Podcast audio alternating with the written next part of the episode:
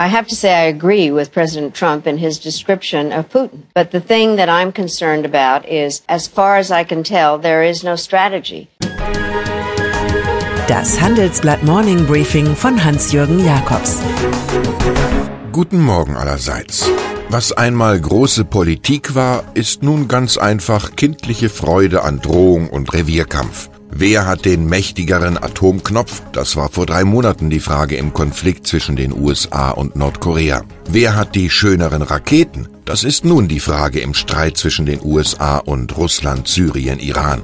Über Twitter, seinem persönlichen CNN, lässt Donald Trump alle Welt am Imponierwettstreit teilhaben und preist sein Arsenal. Smart. Sein Militärschlag jedenfalls droht der US-Leader in der Sprache der Hells Angels an.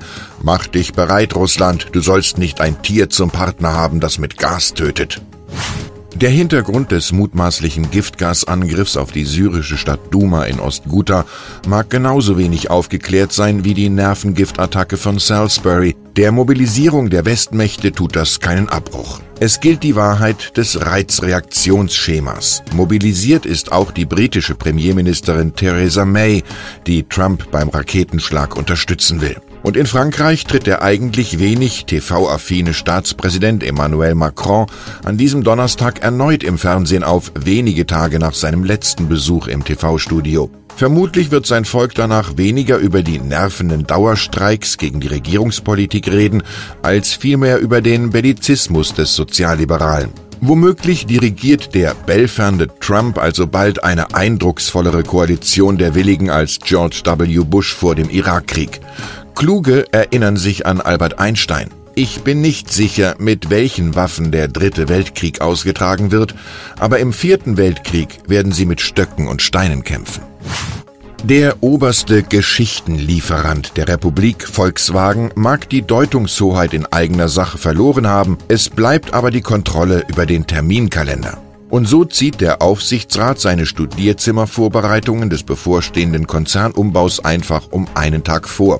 Bereits heute Nachmittag, nicht wie gedacht am Freitag, werden die Räte dem bisherigen Markenvorstand Herbert Dies den Führerschein für den gesamten Weltkonzern ausstellen.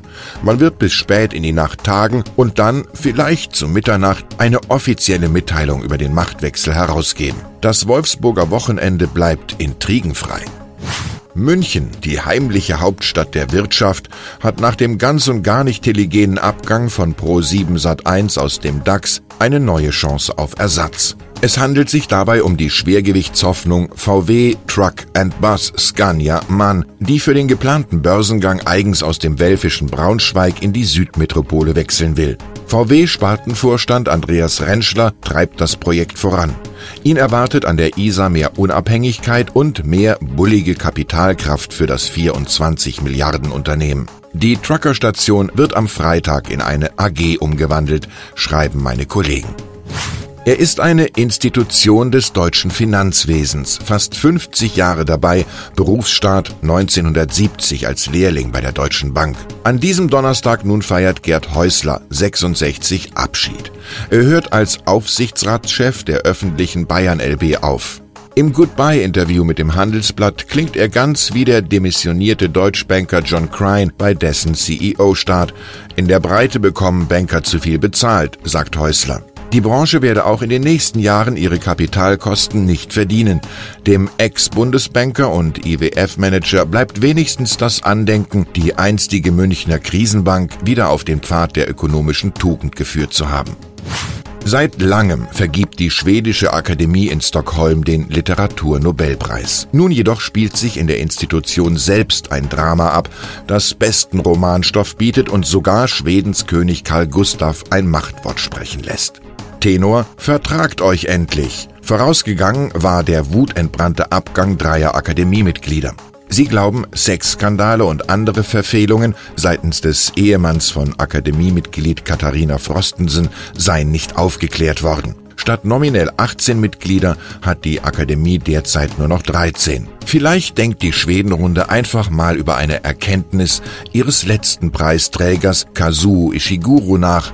Danach entstammten viele unserer tiefsten Beweggründe nicht der Logik der Erwachsenenwelt, sondern hätten mit etwas zu tun, das von Kindheit an eingefroren ist. Ich wünsche Ihnen einen harmonischen Tag. Es grüßt Sie herzlich Hans-Jürgen Jakobs.